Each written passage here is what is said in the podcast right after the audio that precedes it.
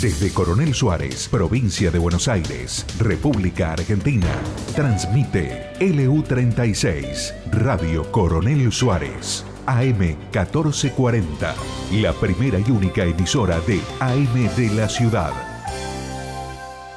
El ñandú azul es presentado por Criadero y Semillero El Cencerro. Semillas de girasol, sorgo, forrajeras, césped. Criadero y Semillero El Cencerro. Coronel Suárez. Teléfono 2926 430 152.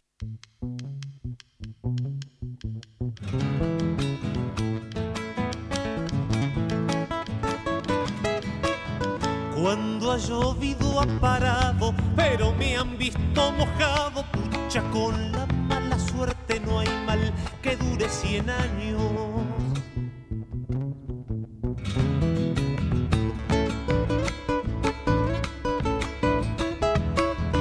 Más vale pájaro en mano si ha de faltarme el bocado. Más vale tarde que nunca y solo a mal acompañado.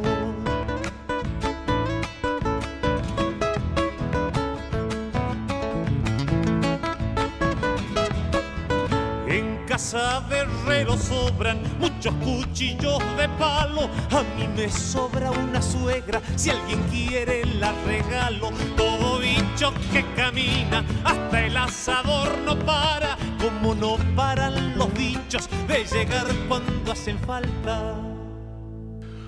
Buen día amigos, esto es Ñandú Azul, un programa hecho por ciudadanos preocupados por la coyuntura nacional e internacional.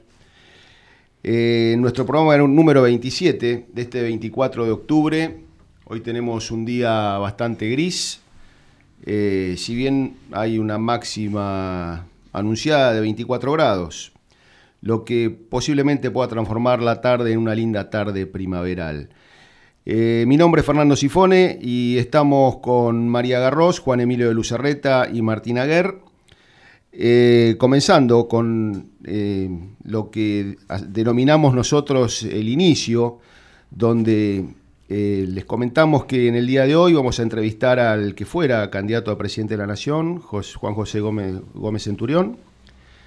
y también vamos a tener la presencia de Karina Mariani, una mm, columnista del diario La Prensa y periodista licenciada en comunicación, para hablar de los temas justamente que, que nos preocupan y que todos los días, eh, la semana pasada parece que fue hace un siglo, eh, nos, sorprende, nos sorprende el avance de los hechos, en particular el avance de cuestiones que consideramos en muchos casos ilegales y cómo eh, la anomia en general, la anomia general, hace que todo esto siga sucediendo, ah, en algunas veces con la venida de la justicia, ¿no? Buen día, ¿qué tal? ¿Cómo les va? Sí, como vos decís, la Argentina pareciera que es un país donde hay tiempo para reír, para llorar, pero nunca para bostezar. Son tantos temas en una semana, es, impresionante. Eh, lo, que, lo que estamos viendo también es el comportamiento de la gente ante estos temas, cómo se comporta la sociedad, que también estaría bueno analizar un poco, ¿no? Eh, ¿Está sumisa la población? Yo creo que ante el avance del Estado en tantos temas, sí, la población está con una actitud de sumisión, no solamente por la pandemia, sino que esto ya viene de antes. Por la pandemia te diría que me da la impresión que esa política del miedo que quiso implementar el gobierno realmente tuvo efecto, con un cúmulo de desinformación inútil y una ausencia de información útil, la gente se retrotrajo en el miedo y dejó todo librado a que alguien resuelva por ellos cómo cuidarlos. Pero esto ya viene de antes y me parece que es porque durante, es una cuestión ya de educación y cultural, tantos años diciéndole a la gente que nunca vas a poder salir de la pobreza si yo no te ayudo, o sea, yo, papá Estado, soy el que te va a este, resolver todos los temas y vos por, por vos solo no lo vas a poder lograr. Entonces me parece que es muy triste esta actitud, porque tenemos que empezar a revalorizarnos un poco nosotros y a, a pisar firme, ¿no? Es como si eh, gran parte de la población se fijara y se preocupara por algunos temas a veces menores y no se preocupara por cosas realmente graves e importantes que suceden, ¿no? Tenemos un ejemplo, Martín, de lo que, de lo que pasó hace un par de semanas. Sí, eh, cosa que me molestó sobremanera. Eh, va, que se da normalmente. Hace, no sé, una semana o algo, estaba un piloto entrenando vuelo nocturno sobre el aeródromo local y en las redes empieza a ver toda una teoría conspirativa de qué hace un avión volando sobre Coronel Suárez, hay narcos, este, empiezan a... ¿Por qué no avisan que hay un avión volando? ¿A quién le tenemos que avisar? Si me acuesto con tu hermana, te tengo que avisar a vos y no es nada ilegal. Este, ¿Por qué te tengo que avisar ese tipo de cosas?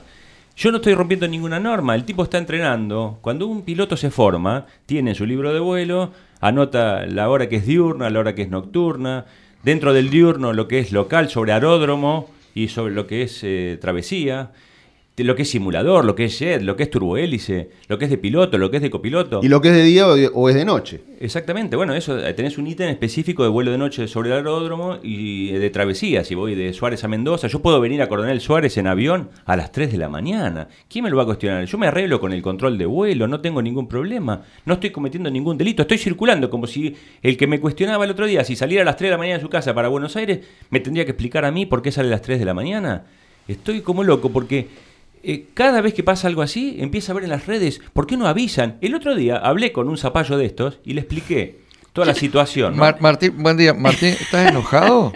sí, sí, porque la gente le meten el dedo en el traste por un montón de cosas, le sacan guita con los impuestos. Y cuando hay un tipo entrenándose para una actividad, porque después cuando el tipo este se quiere ir a Miami, el piloto que lo lleve de noche tiene que haber entrenado sobre un aeródromo local y tiene que haber volado, irse a Bahía Blanca de noche, o llegar a Suárez de noche, o a donde sea. Suárez es un pequeño aeródromo que tiene muy poca actividad y eso es lo que yo creo que llama la atención este, me, hicieron perder un poco el hilo. Yo, creo que pasa por ahí, Martín, que eh, el aeródromo de acá es tan chiquitito que cualquier cosa que pase ahí de noche llama la atención. Te equivocás, Juan, te equivocás. No pasa por ahí, pasa por la cabeza de la gente, que necesita que el bueno, lo informe. No, por supuesto que, la cabeza de la gente. no sé ningún delito. El tipo está entrenando y le explico al tipo, no, hay un avión, hay un piloto entrenando, ¿cuál es el problema?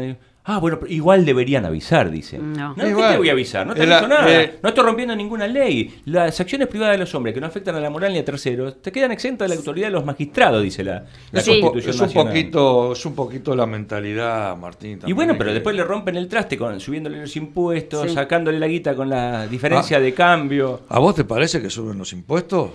¿O es una sensación? No sé, eso no les La gente se preocupa más porque vuela un avión de noche que porque un tipo se meta en un campo y lo ocupe. Ah, eso les parece eh, lo más natural, claro. Eh, y a lo mejor este, no hace ningún comentario respecto a eso, ¿no? No, tenés razón, perdón, tenés razón estar enojado, porque hay que, hay que volver un poco a los conceptos. Eh, el Estado está para garantizar nuestros derechos, punto.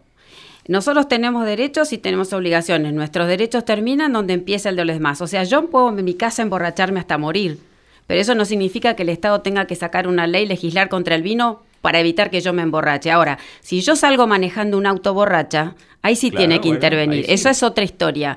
Pero si no es despotismo. Pero voy a la cabeza de la gente que porque ve una actividad que no conoce, se pone a juzgar. Entonces yo tendría que ir a decirle, a ver, vos por qué salís a las 4 de la mañana de tu casa? ¿Qué estás haciendo raro?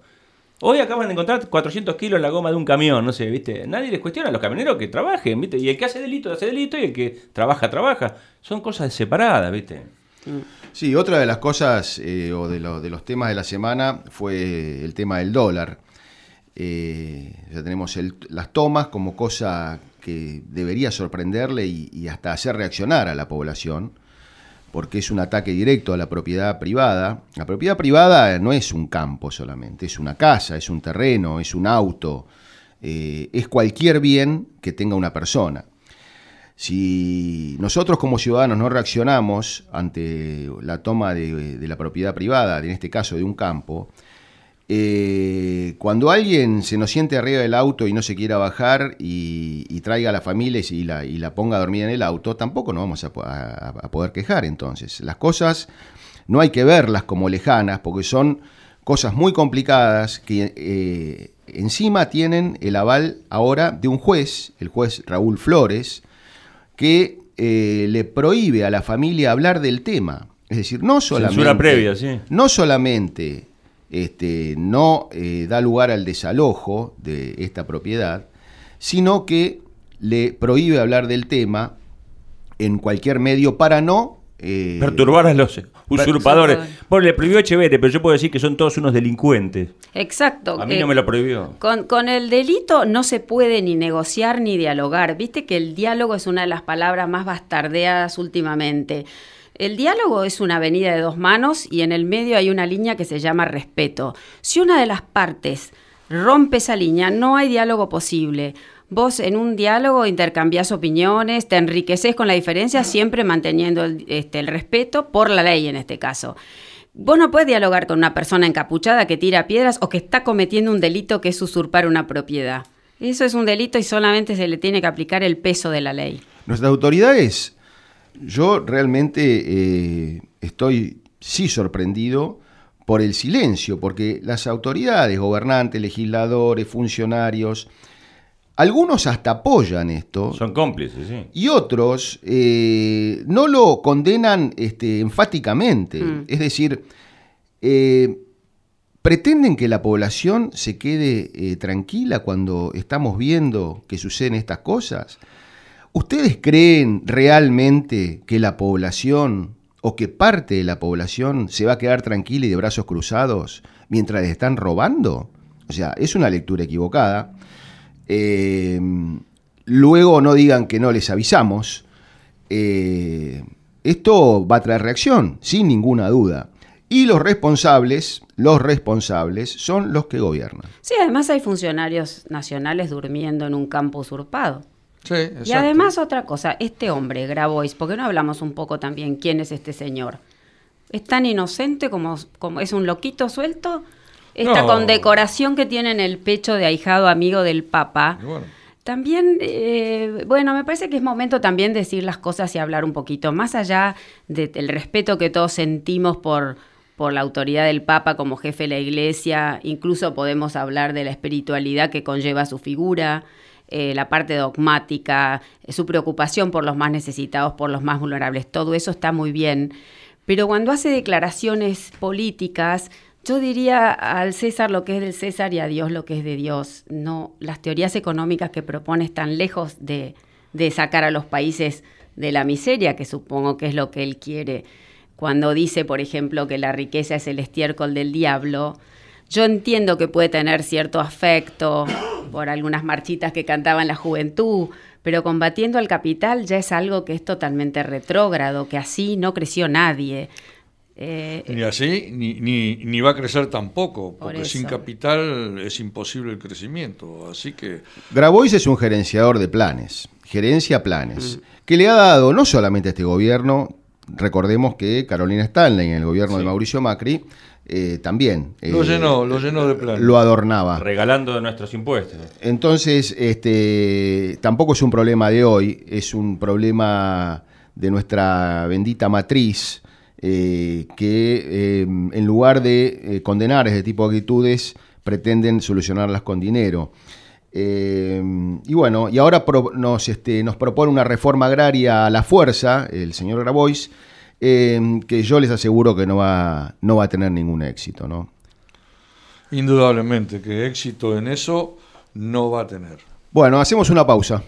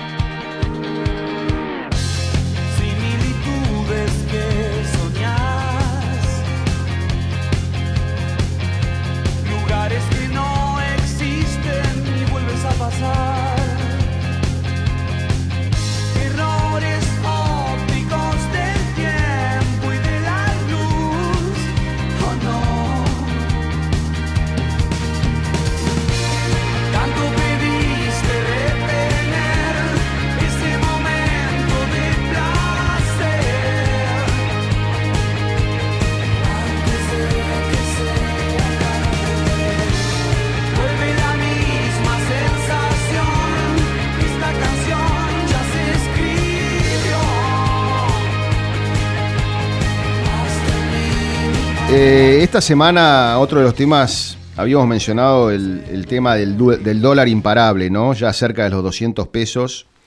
Veíamos eh, la, ridícula figura de, del dólar eh, llegando a los 200 eh, al mismo tiempo que grabó y se usurpaba la propiedad de, de, un señor, de un productor. Sí, subió poco. Y Gendarmería, Gendarmería Nacional, eh, ¿qué estaba haciendo? No estaba retirando a los usurpadores, estaba haciendo un operativo en la City para este, desbaratar cuevas donde se vendía dólares. La verdad, un verdadero papelón. Eso es más importante que cualquier toma. Sí, parecería que el gobierno no solamente no hace nada o está con la política del vamos viendo, sino que además parecería que le echa leña al fuego. Parece que le no que leña, nafta al fuego le echa con este tema del dólar, porque cuanto más este, habla, más expectativa de, devaluación se genera, entonces más va a subir el dólar. La gente desesperada tratando de cubrirse. Lo escuchábamos al ministro Guzmán anunciar que no va a haber devaluación. Bueno, nosotros del Yandú Azul le decimos que sí va a haber devaluación, porque no hay ninguna otra opción. Aparte, cuando lo desmienten es una confirmación. Sí, cuando dicen no, van, no vamos, quédense tranquilos, no vamos a confiscar los depósitos, está todo el mundo desesperado yendo al,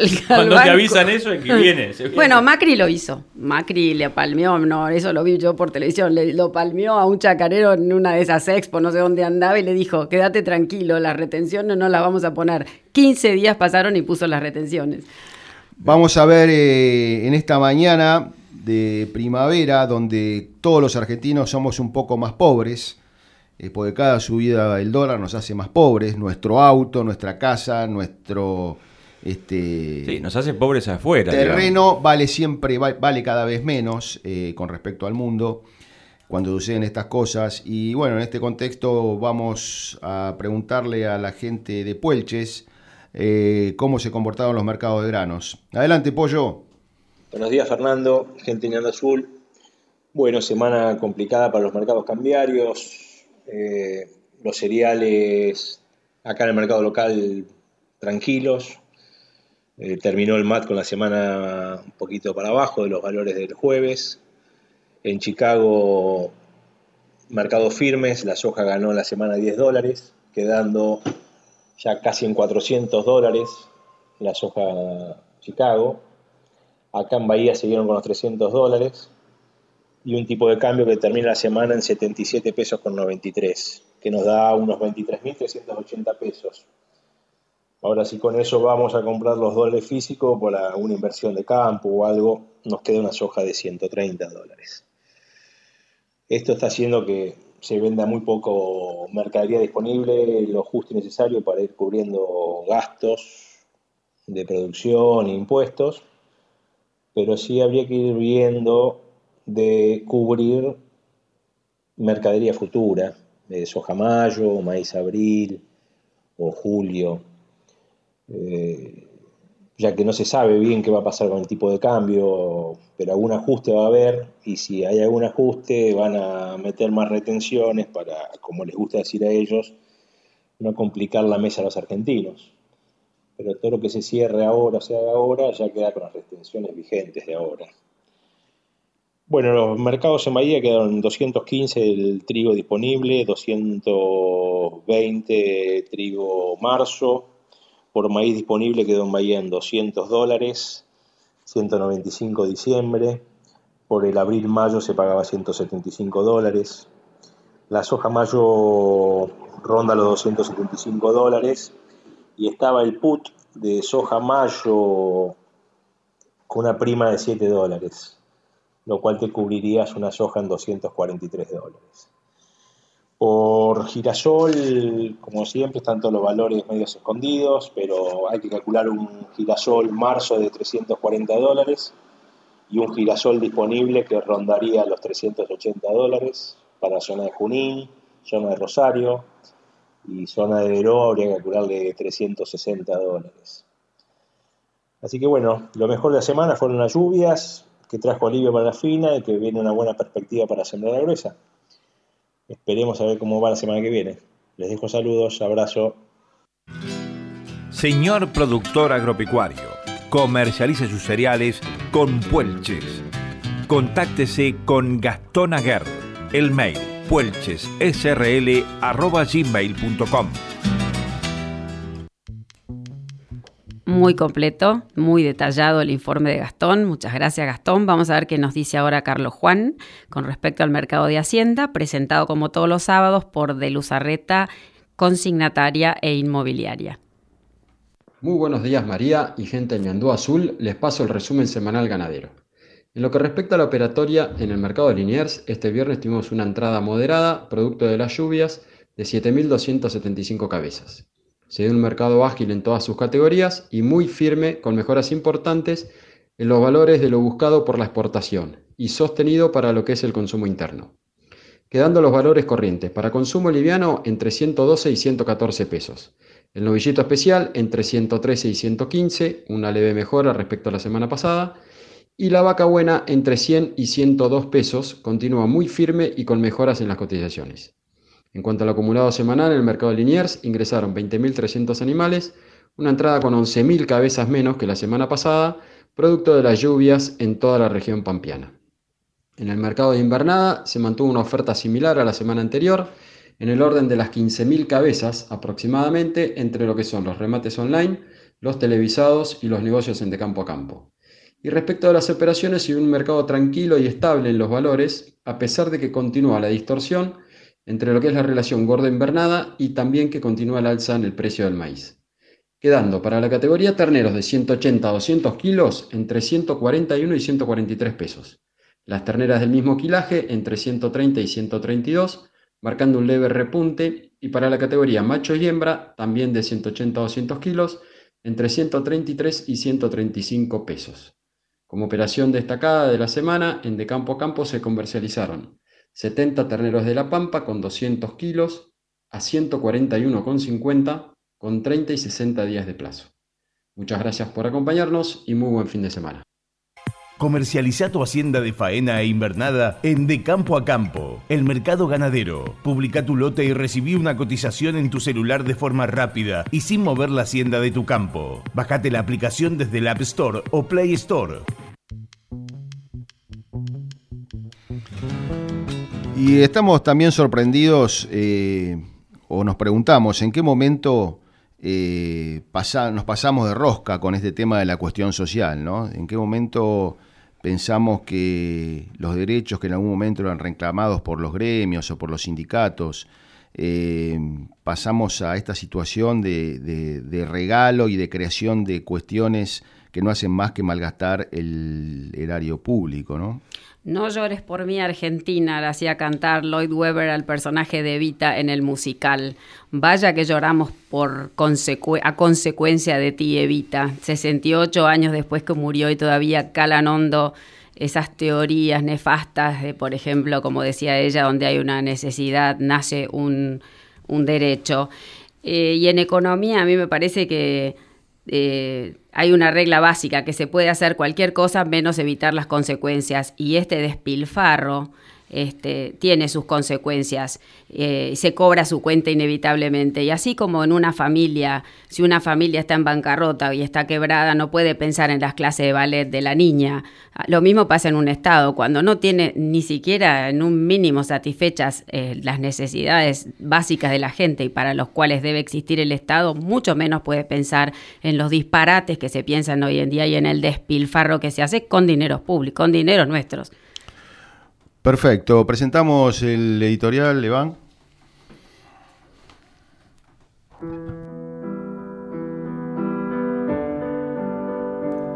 A principios del siglo pasado, comienza la necesidad de estudiar los nuevos problemas sociales. El aumento de la población por la ola inmigratoria y un mercado laboral en constante crecimiento imponían la necesidad de ordenar y atender la cuestión social. Si bien el desarrollo económico hacía que el dinero cambiara de manos rápidamente y que la movilidad social ascendente fuera una realidad, era necesario orientar algunas cuestiones. Fueron 50 años de crecimiento ininterrumpido en nuestro país, desde 1880 hasta 1930, basados en la Constitución de 1853 y su espíritu alberdiano con un criterio genuinamente argentino para encarar la nueva problemática, ya en 1905 la ley 4661 dispone el descanso dominical. Esta ley fue impulsada por Joaquín B. González. En 1907 se ponía límite al trabajo de mujeres y niños. Lejos estaban los dirigentes de la época de atacar la libertad y la propiedad. En 1915 la ley 9688 regulaba los accidentes de trabajo y las enfermedades profesionales. Y en 1929 ya se estipulaba la jornada laboral en un máximo de 8 horas. Para conseguir estos justos beneficios, a nadie se le ocurría atacar al capital, que en ese momento no se concentraba, ni a la propiedad, que se democratizaba, convirtiendo a proletarios en burgueses. Pero hace 40 años llegaba el Estado Providencia, porque con la democracia se come, nos dijeron. Ese Estado alimentaba a ciudadanos como si fueran pensionistas del fisco, y luego llegó también hasta ponerle dinero en el bolsillo, por ser trans, por ser mujer golpeada, por ser terrorista, por terminar el secundario o por ir a una movilización partidaria. ¿En qué momento pasamos de un debate equilibrado sobre la mejora de las condiciones laborales y beneficios del trabajador a esto? ¿En qué momento nuestros representantes decidieron que mejor que trabajar era recibir limosna? ¿Cuándo decidieron que debíamos ser esclavos? Los trabajadores y los dadores de empleo, sus esclavos. Atacaron y disminuyeron las fuentes laborales propiciando juicios millonarios, dobles indemnizaciones, cuotas sindicales, para que nadie, nadie quiera contratar gente. Persecución tributaria con leyes penales, diferencias de cambio impuesta, arbitraria e ilegal. ¿Cuándo decidieron que cambiaríamos nuestras raíces, nuestra cultura, apoyando organizaciones sociales que solo delinquen para lograr sus objetivos y los de sus jefes. El caos y la estatización del trabajo y del comercio, cortando calles por dinero, usurpando terrenos y casas reclamando vivienda u ocupando campos para golpear la propiedad. Todo esto a través de millonarias partidas presupuestarias que hoy les da Alberto Fernández y ayer Mauricio Macri. Esto es tierra de nadie. A los particulares nos queda formar patrullas para protegernos, urbanas o rurales, para cuidar bienes y familias. Todo por el vandalismo. Funcionarios del gobierno acompañan tomas y ataques a la propiedad y los juzgados, temerosos, demoran desalojos como demoran las causas por corrupción. Si no hay salida legal, no hay salida pacífica. La justicia es cómplice. Mientras tanto, Chirolita sigue pregonando que va a poner a la Argentina de pie. En esta pulseada, donde de un lado están las sordas de delincuentes y del otro la gente de trabajo, la grieta es cada vez más ancha, es más ancha que nunca y no hay puentes posibles. Bienvenida a la pelea.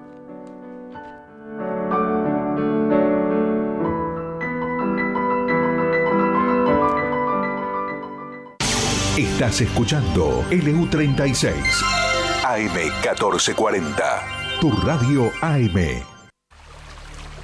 El agua es indispensable para la vida. Para maximizar el rendimiento de nuestros cultivos, es necesario cubrir los requerimientos hídricos en todas sus etapas de desarrollo. Regar Suárez brinda asesoramiento, diseño y desarrollo de proyectos integrales por medio de pivotes centrales, con el objetivo de lograr la mayor eficiencia posible. Para más información, diríjase a nuestra oficina ubicada en Brown 1404, al teléfono 2926 492537 o en nuestra página web web regarsuárez.com. Regar Suárez, cada gota cuenta.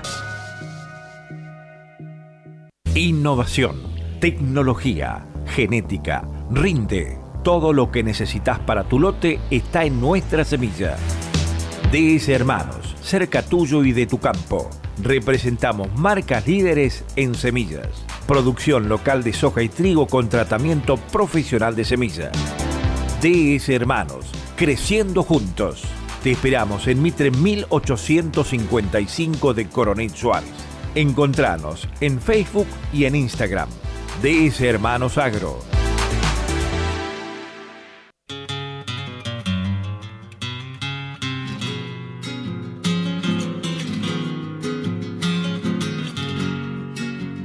Cabaña La Cristina, de Guillermo Federico Eque y Edith Margarita Eque, Sociedad de Hecho.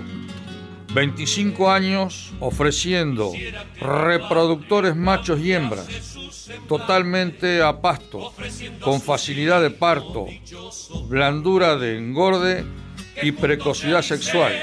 Aberdeen negro, biotipo escocés. Ubicada en Pazman, provincia de Buenos Aires.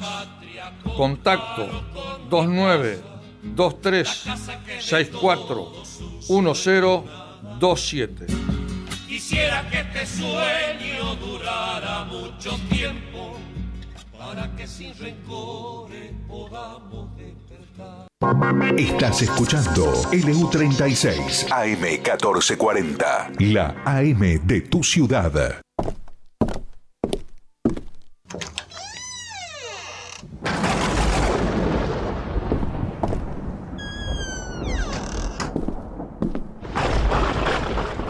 Buenos días, don Borja. ¿Cómo le va usted?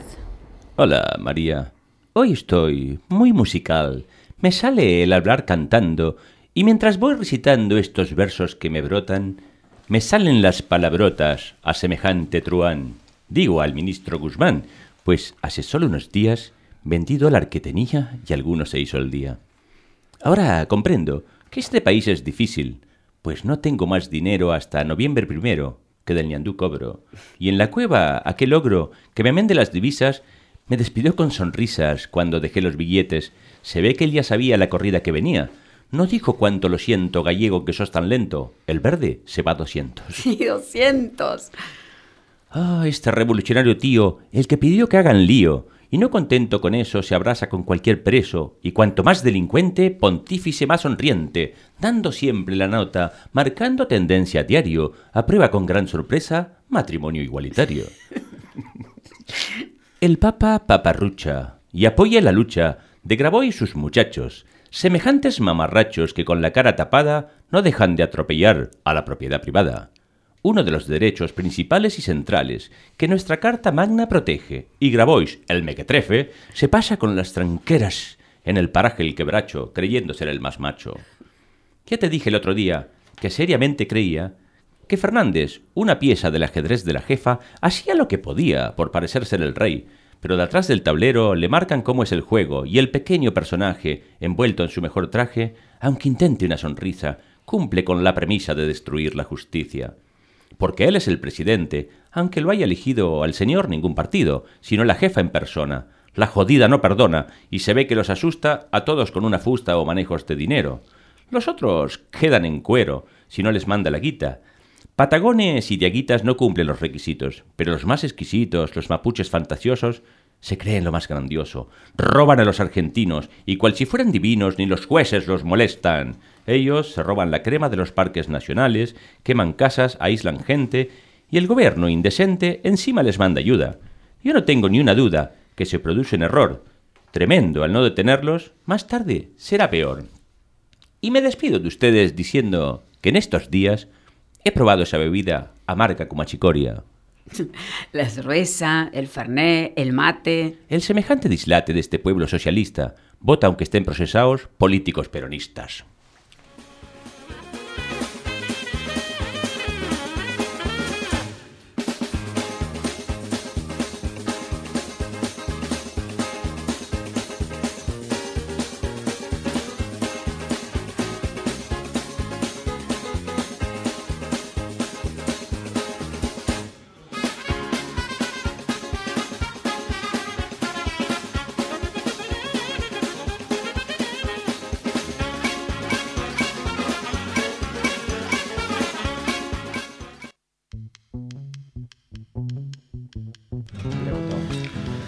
Una barbaridad, entonces espectacular. Sí, Borja está para aplaudirlo realmente, no es por nada, pero sí. Vamos a aplaudir. Borja. Muy bueno, muy bueno. El Borja argentinizado. Una inspiración se ha, argentinizado Borja. Borja, ¿Viste lo que es el dólar, Borja, acá? ¿Qué, me estás? Eh, pues esto que no es España, hombre. ¿Qué eres, qué eres un macarra, tú? ¿Has comprado algunos dólares, Borja?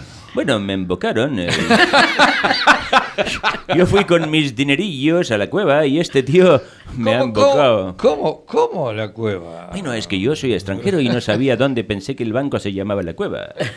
No, no, el, dólar, puedes comprar hasta 200 dólares. Eh, es que yo no estoy bancarizado en este país, tío. Ah, no, entonces no. Yo tengo mi cuenta ya en el... Galicia. Si pediste créditos, igual no podés comprarlos a 130, ¿no? O si, o si recibiste algún beneficio o IFE, tampoco No, podés idea, comprarlos. sí Yo pensaba que aquí solamente le rompían el traste a los productores rurales, pero sabes que a mí también, ¿eh? Pues a los extranjeros le damos para que tenga. Me han dejado mal. No, la pobre gente dicen que los que más desesperados están por conseguir un dólar son justamente los que cobran el IFE y todos esos planes para por lo menos tirar unos meses más.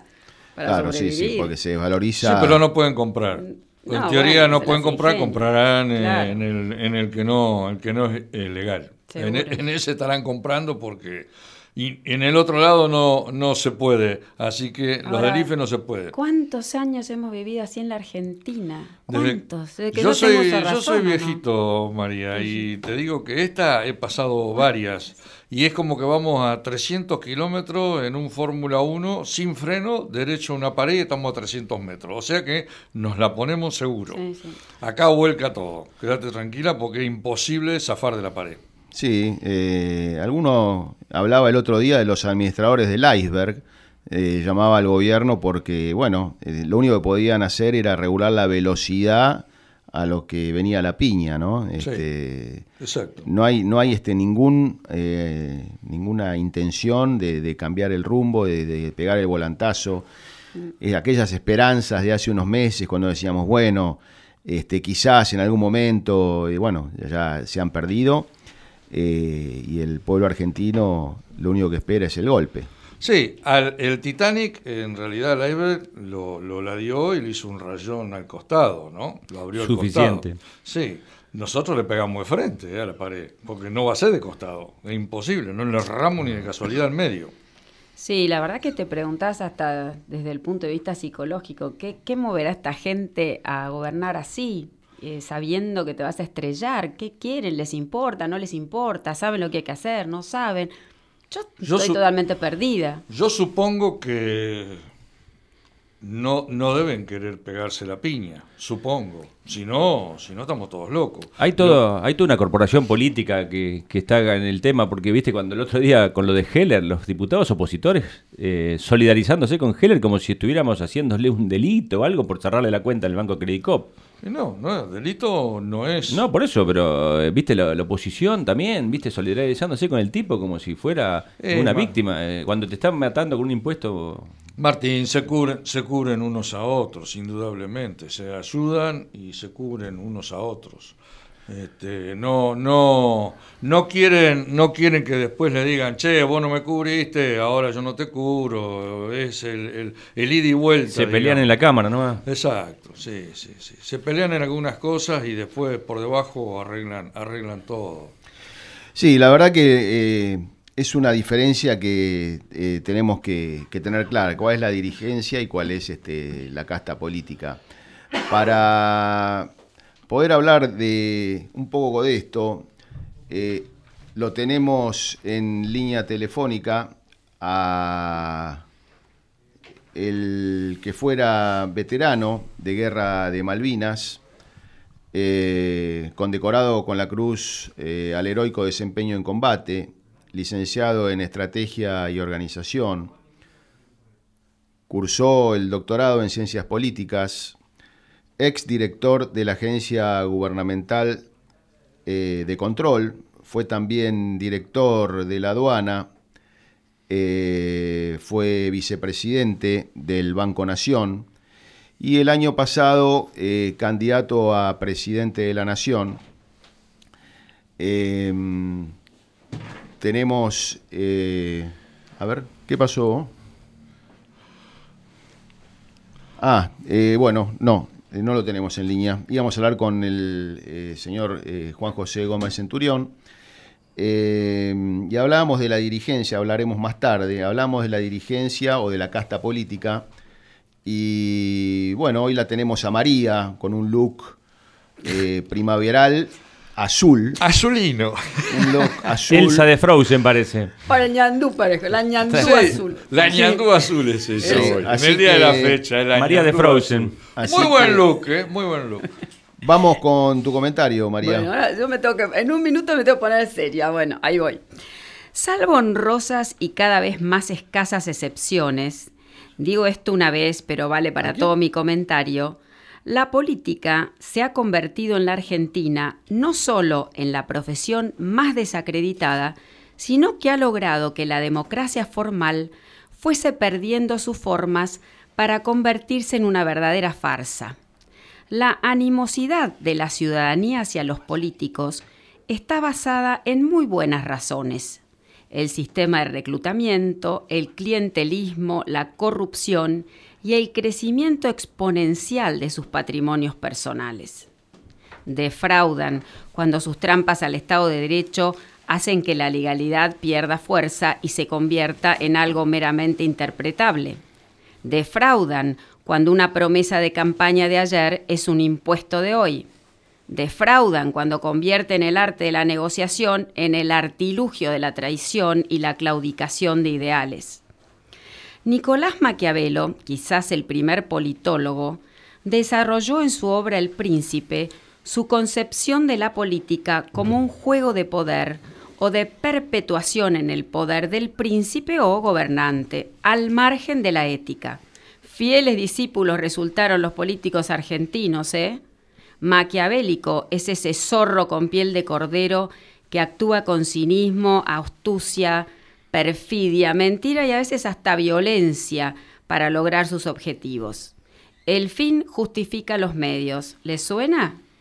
Maquiavélico es el cultor de ese relativismo moral que nos acosa desde hace años.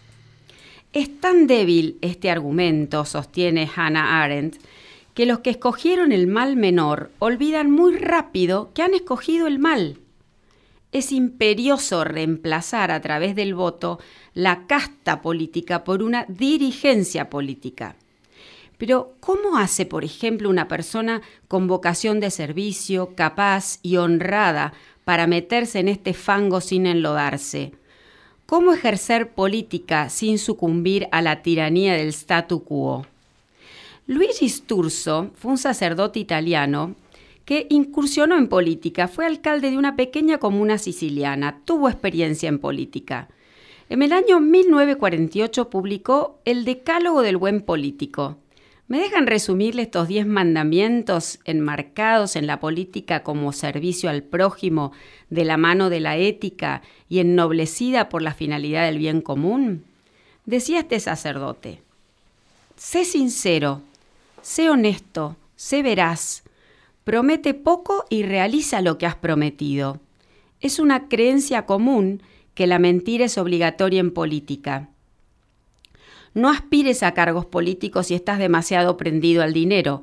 El amor por el dinero te conducirá a faltar gravemente a tus propios deberes. Repudia cualquier inobservancia de la ley por presunta ventaja política. Rechaza la adulación como un mal al alma que excita la vanidad y altera la visión de la realidad. No eres indispensable.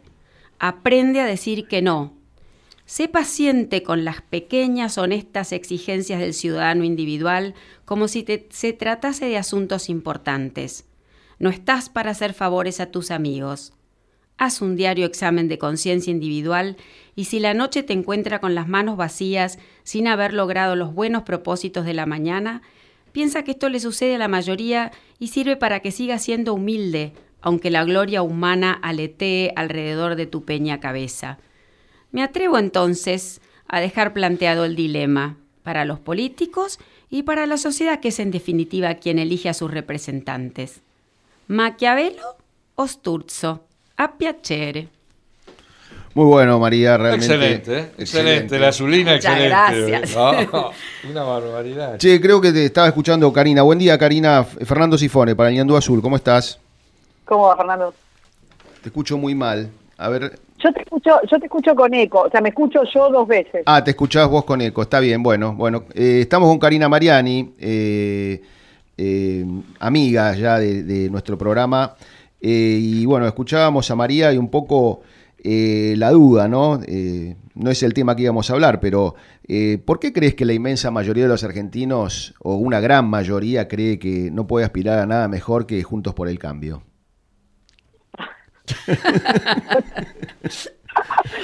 Me Me pones en un compromiso, pero, pero viste que eh, ahí está ese pensamiento, ¿no? Y bueno, hay que ganar, hay que, hay que ganarle a los K y, y- y bueno, vamos conjunto con el cambio, que bueno, este le ganaste, pero te quedaste con un sabor amargo, ¿no? Claro, mira, a mí lo que me parece, che, ¿puede- espera, antes que nada, ¿pueden arreglar porque me escucho y no, no puedo hablar porque me escucho dos veces? No, A ver si lo separamos un poquito al teléfono de... A ver. Vamos a tener que cambiar de radio. Vamos a decirle a Hugo acá que. No, porque me, me pasa, ves, me, me estoy escuchando a Sí, mí, es horrible poco- hablar así, pobre. No, Sí, sí. La, y- Bueno, y la otra vez, la- ahora te escuchamos bien, la otra vez no te escuchábamos bien. Ahora te escuchamos. Claro. Bueno, est- estamos en problema. Es un boicot. No, me parece que es un problema mundial que tiene que ver con el efecto de la polarización. Eh, entonces, eso te lleva a elegir entre males eh, y el mal menor y, y- esto que estaba que estaba comentando tan seriamente María. sí. Eh, de alguna manera siempre estás frente a un cuco que, que, que tenés que combatir en lo inmediato, entonces no tenés na- nada hacia futuro. Sí. Solamente tenés el, el horizonte cortito de, bueno, ahora, ahora, resolvamos ahora, eh, qué es lo más horrible que nos puede pasar, esto, bueno, entonces vamos Que vuelvan a ganar los K. Claro, sí, Es, sí, que, sí. es que te, te vuelve a pasar lo mismo, es no entender cómo funciona el electorado. A, a mí me molesta mucho esta cosa, viste, de, de estar reprochándole a la gente lo que votó como si no entendiera el futuro, cuando nadie entiende el futuro, porque el sistema mismo te lleva a una cosa de un plazo cortísimo y de una inmediatez polarizada sobre la cual es imposible, digamos, generar ningún tipo de narrativa. Sí, sí, sí. Y, Ahí y- te, te pasa cuando vos eh, criticás, por ejemplo, la lista sábana. Decís, che, mirá, mirá lo que votan tus diputados, que es similar a lo que votan los diputados de enfrente, porque Claro. nadie modifica en realidad el sistema. Y ahí te dices, bueno, bueno, no importa, ahora hay que sacar a tal, y lo, lo rápido, rápido y, y- y solucionamos ahora. No hay forma de tener una narrativa luminosa, de valores, de valores de los que quieras, ¿eh? digamos, a, a mí no me gustan los, los- la, la cosmogonía de la izquierda, pero vamos a suponer que te gustara. Tenés exactamente lo mismo. sí, sí, sí, sí. Buen día, María. Eh, Karina, María, ¿cómo te va? ¿Cómo va, María? Bien, bueno, acá sabés que en el Ñandú Azul tenés tu clubs de fans, porque te seguimos en todo, ¿eh? Te somos fieles seguidores de tus comentarios en la pre, tus columnas en la prensa, te seguimos por las redes y bueno, nos encantó tu, tu artículo sobre la Organización Mundial de la Salud. De, ah, lo de la Organización Mundial de la Salud, no, sobre la Organización de las Naciones Unidas. Después te quería preguntar de la OMS. Eh, ¿Podés, eso sé que los tiempos de radio son complicados, pero ¿podrías contarle un poquito a la gente, des- desenmascarar esa hipocresía que también describís de la ONU, Karina? Sí, mira, a ver, sobre todo el disparador tuvo que ver con el ingreso al Consejo de Derechos Humanos.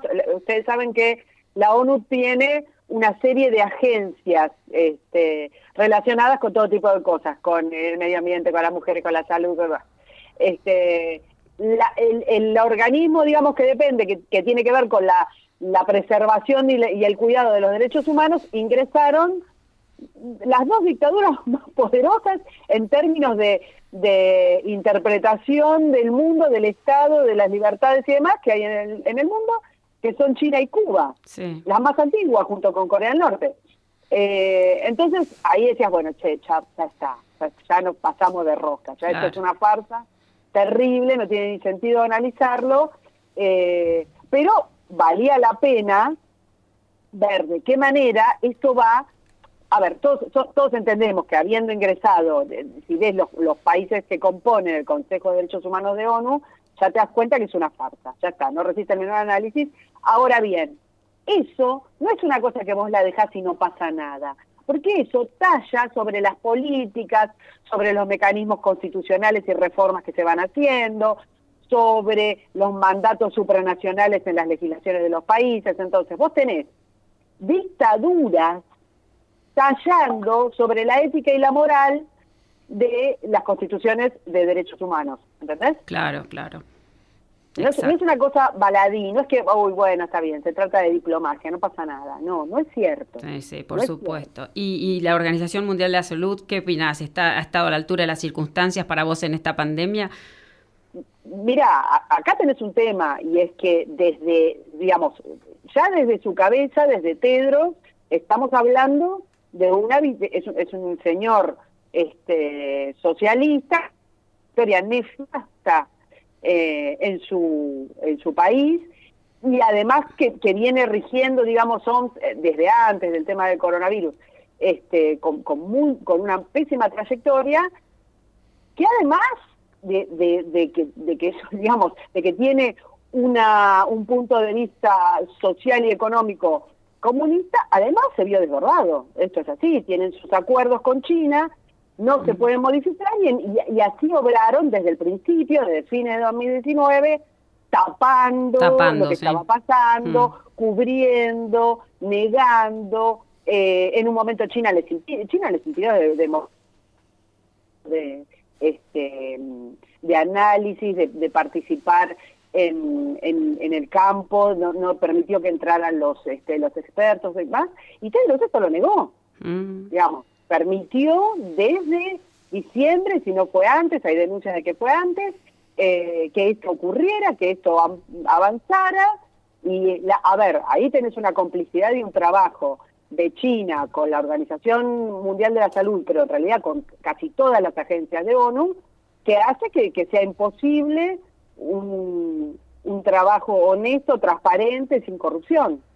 ¿Qué nos deparará el destino, hermano, de estas eh, cosas? ¿no? ¿Qué, es- qué pasará cuando, cuando salga la vacuna? ¿Cómo se manejará? ¿Qué incertidumbre y qué miedo provoca todo esto, no? Mira, a mí me parece peligroso desde muchos puntos de vista. En principio, que, que se han movido, digamos, contradiciéndose permanentemente, que las mascarillas sí, que las mascarillas no, que, que Claro, las cuarentenas sí. sí. que las cuarentenas no, que la vacuna sí, que la vacuna no. Incluso hicieron lo mismo con, el, con los tratamientos que se, que se promovían, porque no, porque no podían estar, porque sí podían estar, o sea, Sí, permanente fue eso. ese grado de, de inutilidad, de improvisación, no hizo que dejen de ser un referente, eso es lo loco. Sí, sí, sí. imagínate que vos vas a un médico con, con una, una dolencia cualquiera, cualquier cosa trivial, y el tipo te dice una semana esta y a la semana te dice exactamente lo contrario, y esto y otro, y vos seguís teniendo ese médico de referencia, No, rajaría. más, tal cual, tal cual, sí, sí, por eso. Y sigue siendo el organismo rector, eso es increíble, tenés razón, es un horror. Exactamente, Sí, o sea, sí. no han pagado. Esto es lo que pasa, que es muy grave con los organismos supranacionales. Nadie los elige, Mm. no hay ninguna, no hay ninguna respuesta cuando, ni, ni ninguna responsabilidad cuando se equivocan. Las barbaridades que hacen las paga el loro, no pasa nada. Claro. Entonces, eh, este organismo de proba inutilidad inmediata, porque no es que tenemos que ir a remontarnos a la hemeroteca hace 10 años, ahora, en los últimos meses, el último año, sigue rigiendo. Sí. Sí, Karina Martina Gersoy, ¿qué tal? Hola, Eh. También eh, encima tenemos funcionarios ahí en Ginebra o en, eh, o en París como está Pino Solanas o, viste, pagándole todos los gastos para con las comunicaciones que hay hoy en día para un país pobre. Yo me iría del todo de las Naciones Unidas, la OMS, la FAO, todas esas porquerías. Bueno, sí, algo algo similar este está está puso puso en, en marcha Trump. Eh, a ver, no, to- todo no tiene sentido. FAO, por ejemplo, felicitó no- al, a la agricultura cubana por su por su labor. Sí. Sí, no se puede a ver, están, están en una instancia pre-arado, porque no tienen arado para llevar, para hacer una, una cosa medieval, y fue felicitado por FAO. Sí, sí, el es pueblo ridículo. que se muere de hambre. 80% de, importan 80% de la comida y no importa más porque no, no tienen para comer. porque no tienen para comer y, y de todas maneras, digamos, es insuficiente. Y así tenés todo. No, no, la ideologización de, de ONU ya es, es una cosa lamentable, carente de sentido en, to- en todo en todos los, los parámetros que puedas ponerle. Y, y desde ya, y te- si mirás, no te digo si mirás ONU Mujeres, pero es supremacismo en brisa, ridículo, este pero de, de cabo a rabo. y así podés tener, cada una de las agencias es terrible, es Sí, terrible. Si tiene sentido o no sostener a Pino, eh, Pino es, es una cosa florida, digamos, de la izquierda, porque el- donde pisas el ridículo, claro, eh, ha ha sido altamente denunciado cuando fue este, legislador eh, por sus por, por su nepotismo militante, pero pero Pino no es a ver, ¿sabes para qué sirve? Para ponerlo de manifiesto. La gente se horroriza, lo pones a Pino y está de joda y ves lo que cobra para, para, para nada, con, con cosas sobre las que no tiene ninguna sapiencia. Ahora, en realidad es el sistema, es el sistema de los organismos supranacionales, la forma en la que colonizó eh, la izquierda todos estos organismos, la forma en la que se financian y la forma en la que tallan sobre las políticas públicas de los países. Clarísimo, sí. Buen día. Karina. Juan Emilio de Luzarreta, ¿cómo te va? ¿Cómo estás, Juan Emilio? Bien. Ahí la, la ONU cuando se creó en la Declaración Universal de los Derechos Humanos, es pa- es- es lo, lo que dice es para aplicarse en un sistema democrático liberal, digamos, ¿no? Y Bueno, yo no decía, claro, eh, perdón, te interrumpí la pregunta. no, no, no, no, está bien, perfecto, metele nomás.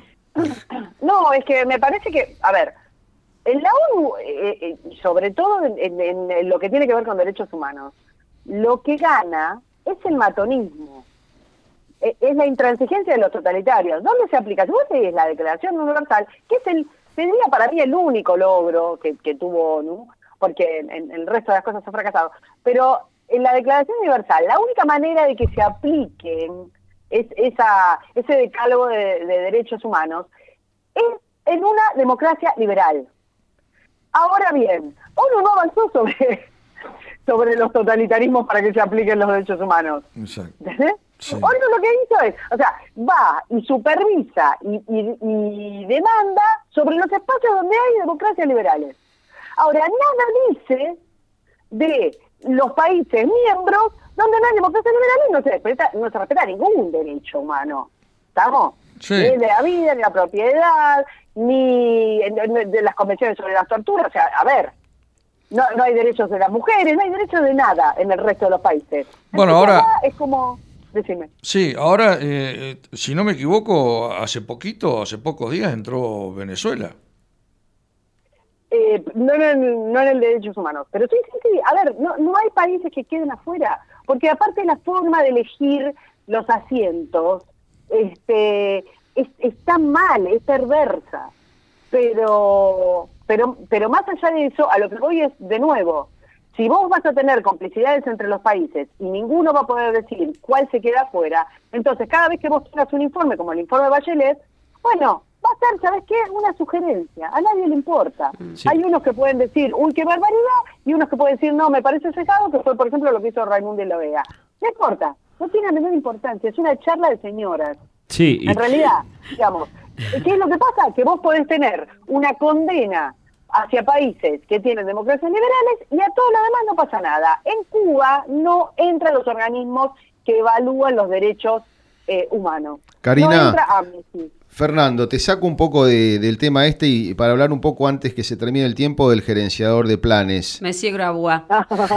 Monsieur Grabois. eh, Grabois. que ha estado Grabois. tan en, en boga esta- estos últimos días con estas barbaridades que no solamente hace él y sus seguidores, sino también algún juez por ahí, ¿no? Este, bueno, por supuesto que esto nunca ha dado resultado, este tipo de reformas, como lo pones también en otro, en otro artículo tuyo.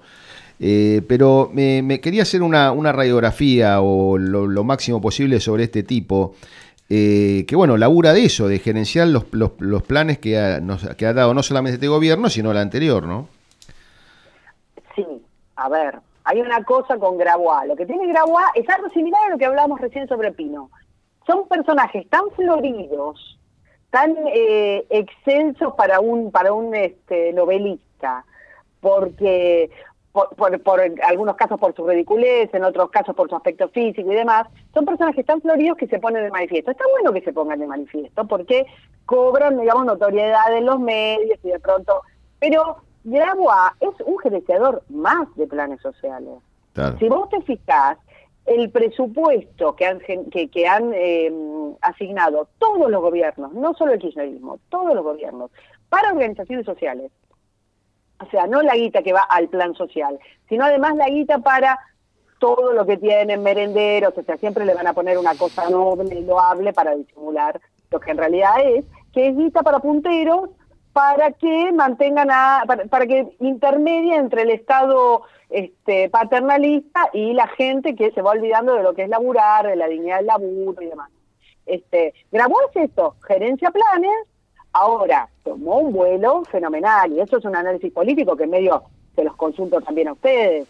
Este, ¿Cuánto de Grabois hay en, eh, en la política pública que pretende tener el kirchnerismo o el albertismo eh, en adelante? Porque si tenés un poder extraestado que tiene financiación, que tiene eh, una especie de, mini ejército que puede enfrentarse con la gendarmería o que puede manejar eh, un juzgado, bueno, ya estamos hablando de otra cosa acá, ¿no? Sí, lo que pasa que, bueno, mientras eh, haya gente que todavía piensa, o, tengamos parte de la población la cabeza colonizada, con que con la idea de, que la socialdemocracia no es del todo mala y bueno es peor para, este, para que surjan este tipo de personajes porque esto requiere una reacción contundente de parte de la ciudadanía o requeriría y bueno, y medio como que miran de costado, ¿no? Vamos a pensar una cosa, ¿cuánta gente estuvo de acuerdo con la urbanización de las villas?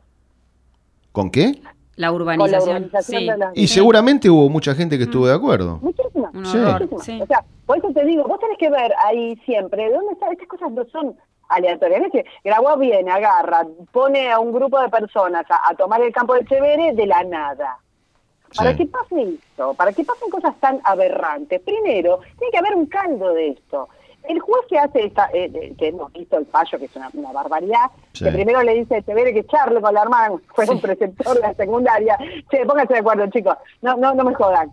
Este, primero le dice eso y después le dice que no puede hablar, o que no puede molestar a los delincuentes, porque los, estresa. Bueno, ¿para qué un juez? Ahora, este juez, eh, que estamos viendo este fallo, y es aberrante, es una locura, ¿Cuánta gente conocemos que les han usurpado la casa, el departamento, el campo, la casita, además, y que están 14, 15, 20 años en un juicio? Y, que, y que mientras tanto les tienen que pagar la luz, el gas y qué sé yo, porque si no ellos son los, los que son culpados. Sí. Y que se quedan sin nada. ¿Cuánto, cuánto lleva este tiempo esto, esto en, en, la historia de la Argentina? Sí, sí, está invisibilizado, pero existe. En la provincia de Buenos Aires que no se va de vacaciones porque no puede dejar la casa sola. Sí, sí, sí. Sí, Karina, es como, es como cuando Clinton fue el que dijo, no es la economía estúpido, yo eh, te doy la razón, es el sistema, es una idea que hay detrás estúpido, es mucho más profundo que un par de personas o un par de hechos aislados, todo esto, ¿no? Claro, este juez no es un juez distinto a todos los otros jueces que hace mil años antes de Cristina que viene haciendo esto. Obviamente que todo se va acelerando, la espiral de la decadencia de este gobierno es enorme, bueno, está bien, y ahora tenés estas locuras, barbaridades, y la gente se lo ve ya golpear en, sus propias puertas. Mm. ¿Entendés? Porque si esto, obviamente, si esto pasa, y, pareciera que pasa, porque este, este hombre se ha quedado, ya creo que está apelando, pero es una, es una locura, cuánto tiempo le va a llevar a recuperar su campo, este, si esto pasa, bueno, va a ser cada vez peor. A lo que voy es que si nosotros aceptamos que tomar un terreno fiscal y que la gente con sus impuestos le compre la casa a los usurpadores, le pague la casa a los usurpadores, si lo aceptamos y lo aplaudimos, entonces ¿por qué eso no va a ser después un, un mecanismo de adquisición de propiedades? Perfecto. Karina, a veces nos acusan que es un bajón el programa, que porque tiramos mucha mala onda. ¿Nos podés decir, a ver si te parece, si en todo este horror vos ves un tibio despertar, aunque sea de ideas liberales en la Argentina? Mira, sí, qué sé yo, ustedes me ponen siempre en una aprieto. Decinos que sí, dale, que no se van a pelear. Viste que por ahí parece que se pelean.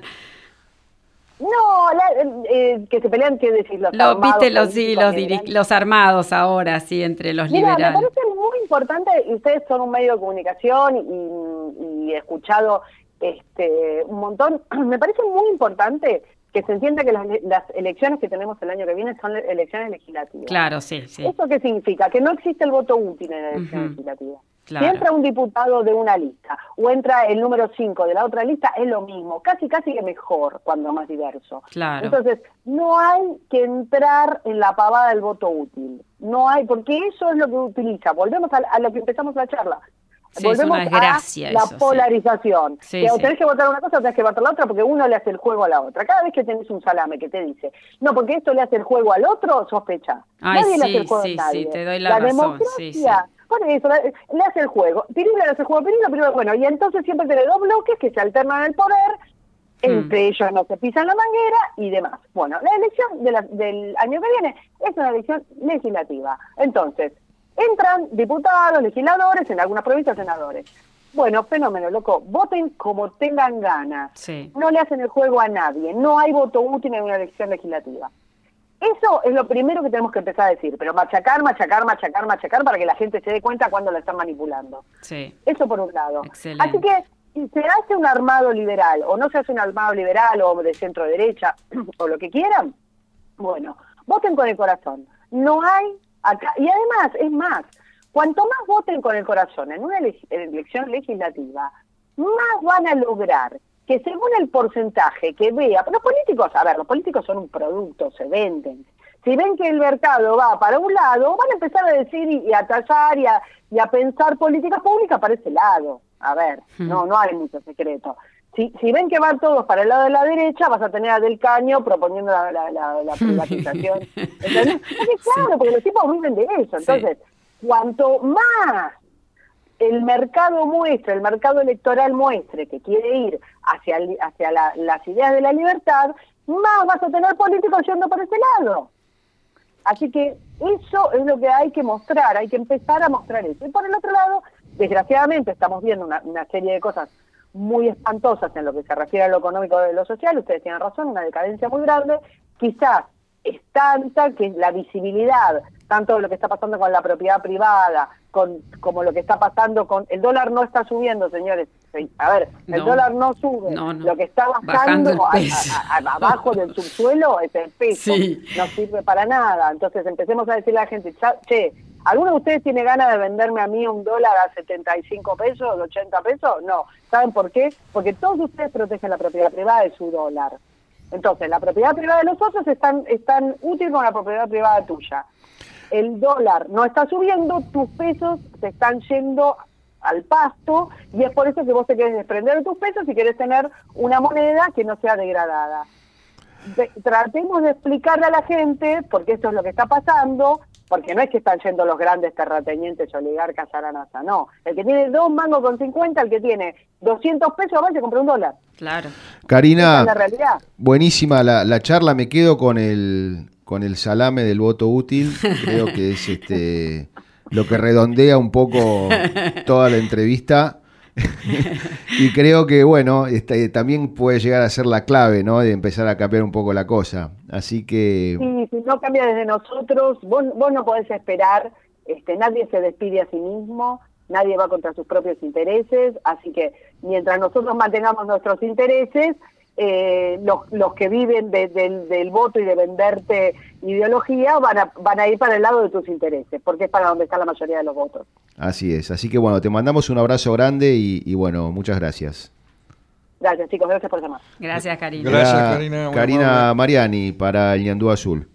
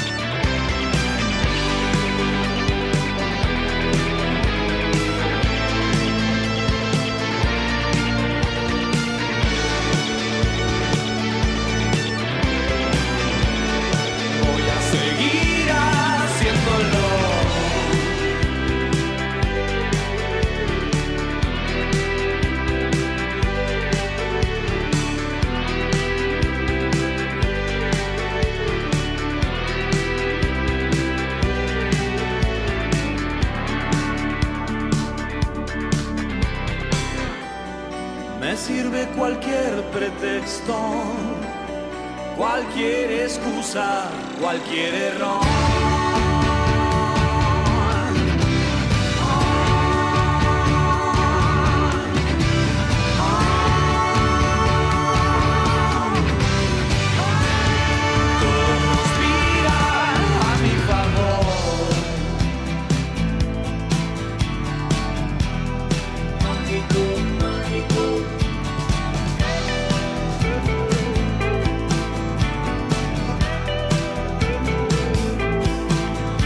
Y bueno, ahora parece que sí, ya lo habíamos presentado a Juan José Gómez Centurión. Eh, bueno, los cargos que había ocupado y, fundamentalmente eh, un hombre condecorado con la cruz eh, al heroico desempeño en combate, veterano de la Guerra de Malvinas. Y bueno, habíamos comentado un poco todo su, su accionar político también. Buen día, Juan José. Fernando Sifone, este programa es en Yandú Azul. Buen día, Fernando. ¿Cómo le va? Muchas gracias por el llamado. No, no, al contrario. Hoy, hoy estuvimos un, un- lo presentamos y, bueno, después no pudimos entrar. Este, pero bueno, por suerte ahora podemos conversar un poco. Y quería preguntarle para arrancar eh, cómo está viendo todo este desastre eh, de toma de usurpaciones y de, y de fallos de la justicia eh, que realmente eh, conforman a los que delinquen más que a, la- a los ciudadanos comunes, ¿no? Bueno, Fernando, tal cual como usted lo describe, como un desastre, ¿no? Ahí, ahí tiene un combo de, de cosas que realmente son muy preocupantes, ¿no? Eh, una es la situación de un gobierno que nos está llevando a un derrumbe económico-social que no tiene precedentes, por un lado. Sí. Por el otro lado, vemos una justicia que sigue subordinada a los influjos políticos del poder político de turno y vemos un gobierno que encuentra la salida a través de la promoción y el fomento del delito, como es el tema de la toma de tierra, en la Sí. provincia de Buenos Aires, en Entre Ríos, en la provincia de Neuquén, Río Negro. Sí. Entonces sí. esto ya es un estado de, de ilegalidad que avanzado, que si no se pone límites eh, va a tener un final violento, ¿no? Sí, usted, usted eh, bueno, es, es, eh, conoce el tema de estrategia y organización porque lo ha estudiado, o sea, no, no es que toca de oído.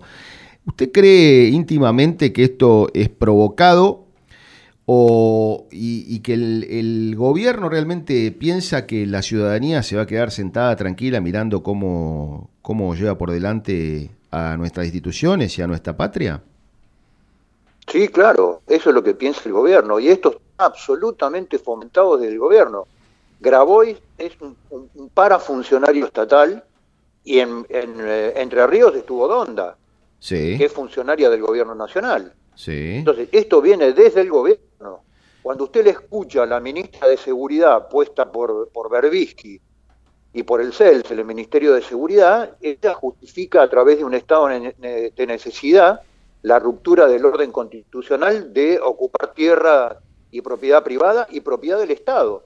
La propiedad del Estado tampoco es, que no es de nadie, es del Estado Nacional, es de los argentinos. Pero usted ve, usted ve que eh, eh, el gobierno, la estrategia sería esperar que todo el mundo eh, observe mansamente o la estrategia es esperar que haya una reacción y así poder justificar otras cosas.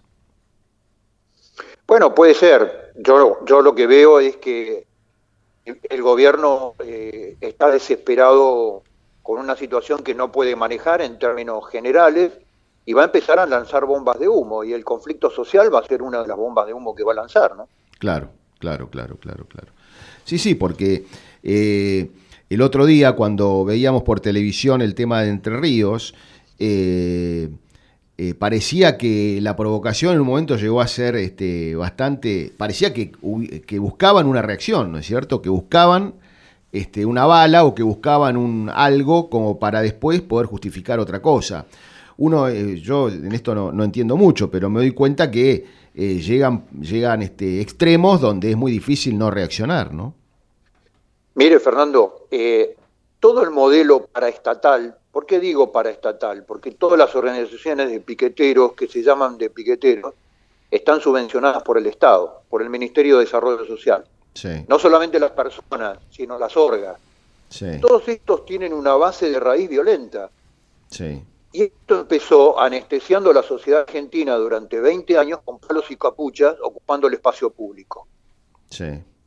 Y, y, los gobiernos fueron inertes frente a eso otorgando una, una casi una situación de derecho. Cediendo, cediendo, sí. La fuerza ocupar el espacio público. Sí, sí, sí, Inclusive el gobierno de Cambiemos, ¿no? Sí, sí, por que dejó ocupar el espacio público en forma sistemática. Bueno, eso fue la base de la anestesia. Ahora viene el verdadero origen del, del, fenómeno violento, que es ir por la propiedad privada. Porque no reconocen la propiedad privada excepto la de ellos. Claro. ¿No? Eso sí, la de ellos es propiedad privada, la suya no. Sí, sí, sí. Y dígame, usted que ha, formado parte de las Fuerzas Armadas, ¿cómo, ¿cómo, ve a las Fuerzas Armadas en esta situación? Eh, yo no estoy hablando de golpe ni de mucho menos, estoy diciendo, porque no deja de ser un atropello este, también a, propiedades del Estado, como decíamos hoy, como hablábamos hoy, o un parque nacional, o inclusive ha habido hasta alguna propiedad, creo que del ejército en el sur, tomada. Eh, ¿Cómo ve eh, a esas Fuerzas Armadas que a lo mejor eh, son más nuevas y tienen otra mentalidad de aquellas Fuerzas Armadas de, del, fines del siglo pasado, ¿no? Bueno, las Fuerzas Armadas vienen siendo destruidas desde hace 40 años. Sí, con falta, falta de presupuesto, conducidas con una matriz ideológica de izquierda que tiende a la destrucción de las Fuerzas Armadas. Y el ministro Rossi, eh, apenas asumió, volvió a modificar la misión de las Fuerzas Armadas y restringió la posibilidad inclusive que defiendan sus propios, eh, sus propios cuarteles. Claro, claro. Si, un, cuartel o un terreno del ejército es atacado, tiene que llamar a la policía. Eso es insólito, eso no pasa en ningún lugar del mundo. Sí, sí, sí, sí, sí, sí. Cuando nos acercamos justamente al aniversario de Montechingolo, ¿no? aquella fecha emblemática de fin de año desde ya unos cuantos años, creo que como cuarenta y pico, cuarenta y cinco, este, donde justamente eh, se repelió tan, tan, tan patrióticamente ese ataque ¿no? a, ese regimiento. Y bueno, y si ahora el ejército recuerda a sus muertos en Monte Chingolo, como los lo recordó en Tucumán en el combate de Monteviejo, va a salir el ministro de Defensa a decir que bajen el tuet. Mm. Bueno, bueno, sí, vivimos. Aunque el otro día, este, con el, ataque a, eh, y el homenaje que hubo a este soldado, el eh, Hermindo Luna, que nosotros también lo mencionamos en nuestro programa, este, bueno, hubo una, una serie de, de, o una parte de la población civil que este, eh, recordó aquel, aquel, este, aquel momento en la, en la provincia de Formosa, ¿no? Sí, Fernando, pero fíjese que institucionalmente ya no se puede recordar a los muertos que defendieron cuarteles ni que repelieron, por ejemplo, como en Tucumán, una estrategia de, origen cubano para declarar zona independiente de Tucumán. Sí, sí, sí, sí, sí. Y el problema no es que hacemos los ciudadanos. Y, perdón, Fernando, yo le hago una, una breve reflexión. La pregunta es, qué está haciendo la oposición en el Congreso en esta situación de desastre. Yo no he visto interpelaciones a funcionarios, pedido interpelaciones a funcionarios públicos, no he visto expresarse con, con, con, en forma concreta y vehemente a los legisladores de la oposición para interpelar al gobierno en todos estos atropellos que nosotros venimos mencionando, ¿no? Y esto es una vergüenza. No solamente en el Congreso, en, en los consejos deliberantes, hoy justamente en nuestro programa hablamos de eso, hablamos de, de, de que no tenemos dirigencia, tenemos una casta política eh, que existe en todos los partidos y dirigentes po poquitos, poquitos, ¿no? Sí, claro. Sí, eh, Juan José, y, discúlpeme, y no... discúlpeme con respecto a este tema. Buen día, María Garros es mi nombre. Eh, ¿Cómo está? Buen día, ¿cómo le va? Eh, dígame, hablando de, de, la oposición y, bueno, dirigentes en general, ¿qué, ¿qué, opina de las felicitaciones de Vidal y de Rodríguez Larreta, Estela Carlotto? ¿Es esta señora ejemplo de verdad y justicia, como ellos sostienen? No, claro, es la madre de, un terrorista, de, un, de una terrorista muerta en una actividad subversiva que sigue haciendo política con el cadáver de su hija. Entonces, lo que yo digo es, para mí son patéticas eh, todo, todos los gestos de la oposición en función de seguir haciendo lo políticamente correcto, tanto con abuelas de Plaza de Mayo como con madres de Plaza de Mayo, para seguir con el mismo discurso de sostener el relato de los 70. Claro. Entonces, en la Argentina, en algún momento dado, se tiene que escuchar la verdad. La Argentina no tiene futuro si no logra desarrollar la verdad completa de lo que ocurrió en los 70. Sí. Y los dirigentes no son conscientes de esto. Los países no se pueden fundar en mentiras. El futuro de nuestros nietos no puede estar sustentado en mentiras. Porque lo que genera es esto.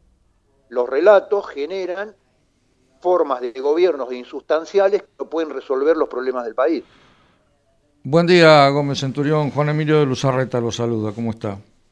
Buen, buen, día, Juan, ¿cómo le va? Usted que hablaba recién de, de, las mentiras, ¿no? ¿Cuántos son realmente los desaparecidos? bueno, eh, hay, hay, distintas cuentas, pero no Por eso, hablemos un poco de las mentiras. Sí, sí, no pasan de los 7.600, esto es un dato histórico. Usted mira eh, los informes de CONADEP, usted mira los decretos de Néstor Kirchner, que subió y bajó eh, y cambió de categoría. Mira los decretos de Cristina y no son más de, de 7.600. Ahora, inclusive eh, Graciela Fernández Meijide y un señor Luis Labraña eh, dicen exactamente sí, claro. lo que usted está diciendo y sin embargo obligan a todo el mundo a decir que, que no son esos. ¿Cómo, cómo no se puede Vidal, entender esto? Vidal sacó una ley diciendo que estaba prohibido en la provincia de Buenos Aires decir que no eran 30.000. Sí, sí, acá nuestro columnista Borja le, pegó a ese tema. 2016. Entonces, eh, la Braña, además de eso, cuenta en forma explícita, y los medios no lo quieren eh, llamar, digamos, para que él declare, que él fue parte en España, en, en Europa, perdón, del armado de la fábula de los 30.000 desaparecidos, porque si no las organizaciones internacionales eh, no, le daban, no le daban crédito a lo que estaba pasando y no le daban financiamiento. Exactamente. O sea, el origen, el origen de los 30.000 desaparecidos no es un tema simbólico, es un tema que fueron a buscar financiamientos a organizaciones de derechos humanos, fundamentalmente en Suecia, y tuvieron que armar el mito y el relato de los 30.000 desaparecidos. Es un argumento de marketing, no es un, un ideario revolucionario.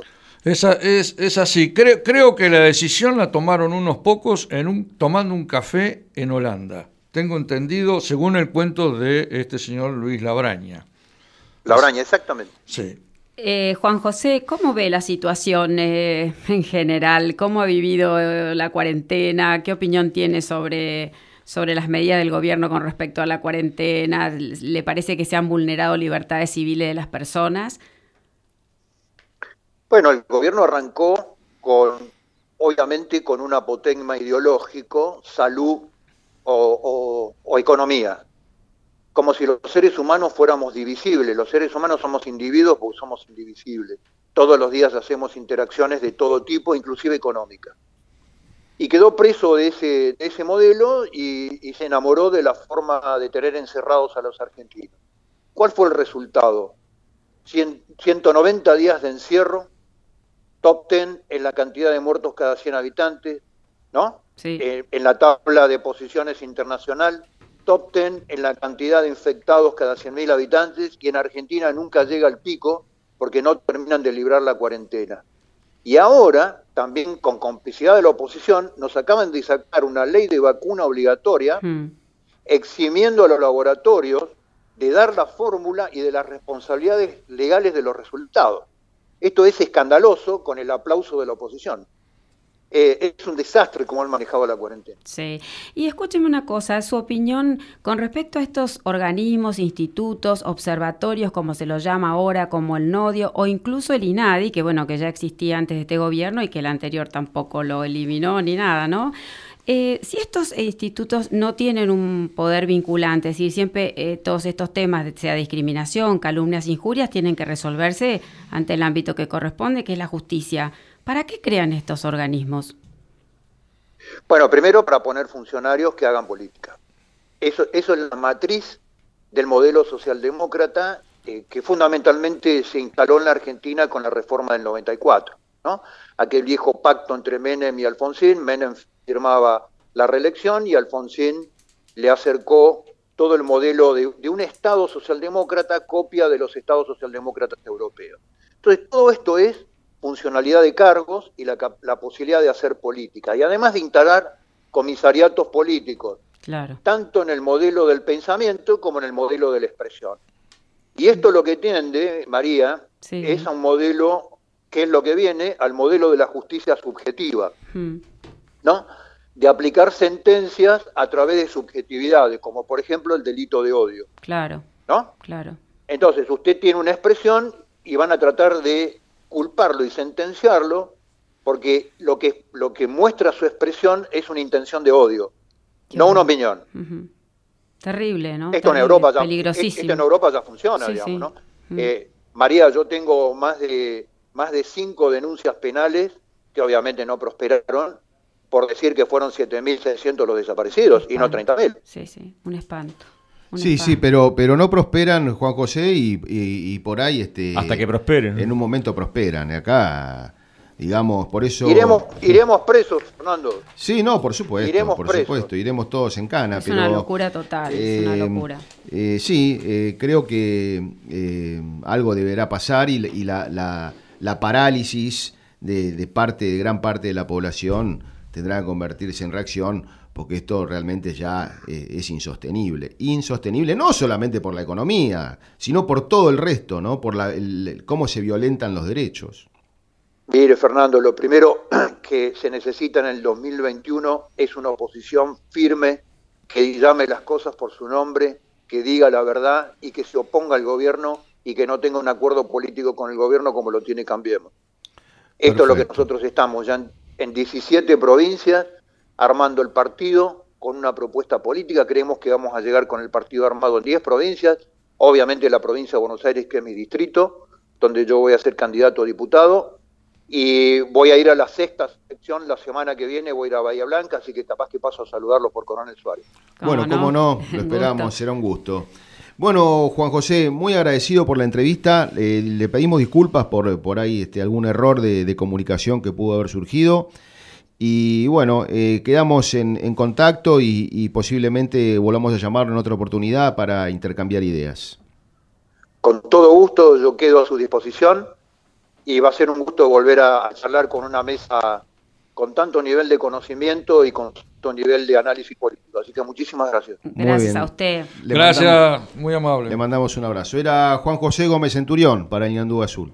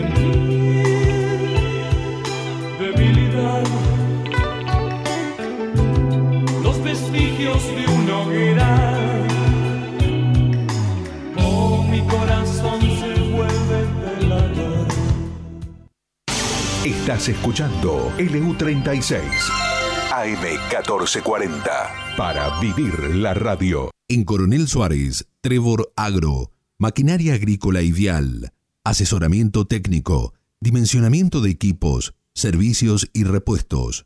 Consúltenos. Estamos en Ruta 85, al lado de la GNC. Trevor Agro. Compromiso con el cliente. Atención, transportistas, contratistas, productores agropecuarios. Agro El Mástil le brinda un excelente servicio al agro, con el mejor precio de la región y una financiación única. No deje de consultarnos. Nuestras instalaciones están en la ruta 67, kilómetro 3. El horario de atención es de 7 a 20 horas para brindarle el mejor servicio. Agro El Mástil, servicio al agro. Comuníquese al teléfono de nuestra oficina 42 32 52 o llámenos al 2923 658193. Diego Aguer, Servicios Aéreos. Pulverización, fertilización, siembra aérea, control de incendios.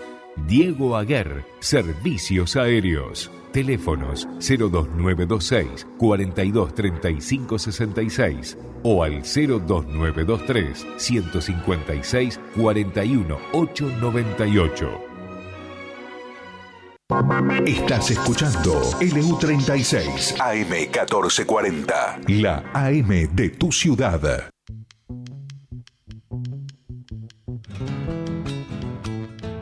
Bueno, nos vamos despidiendo, vamos terminando con nuestro programa de hoy, donde hemos tenido dos entrevistas realmente interesantes.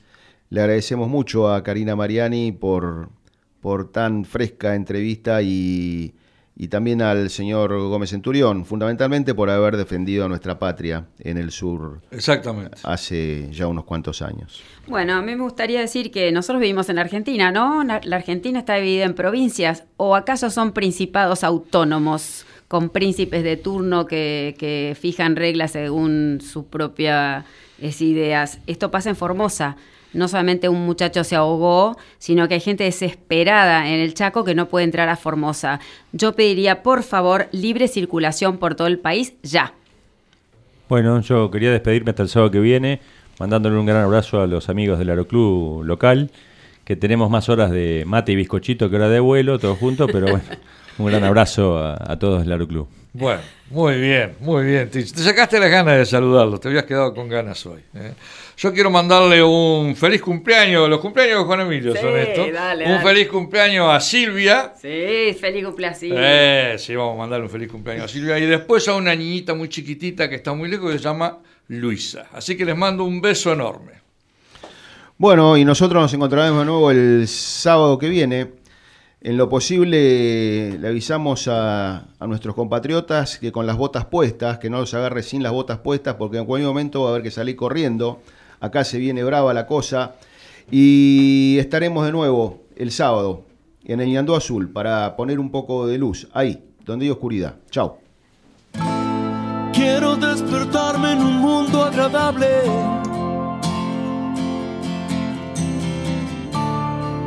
Quiero darme libertad.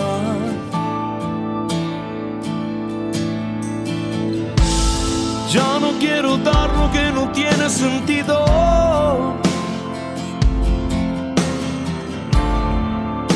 Solo quiero aquí estar. Todas las personas pueden mejorar, todos los caminos pueden ayudar. Si estás ahí, si lo deseas, este es mi sueño y el de muchos más. Esta es mi casa donde quiero estar. Calmar mi sed, viajar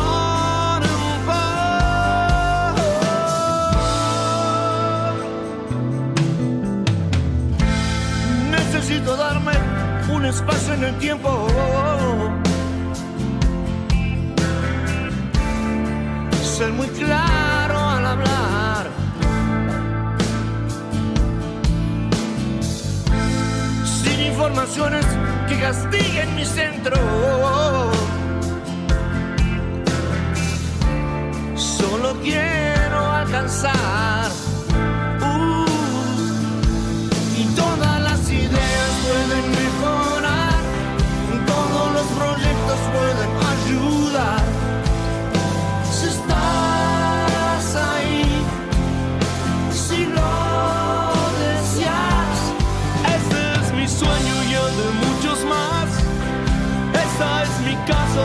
quiero estar con más.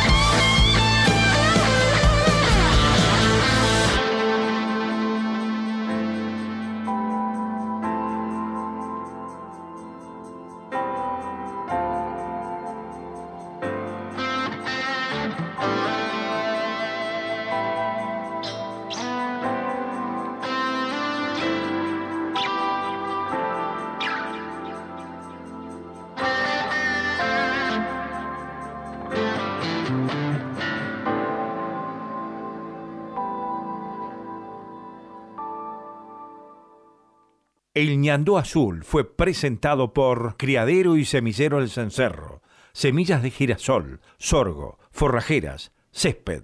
Criadero y Semillero El Cencerro, Coronel Suárez, teléfono 2926 430 152.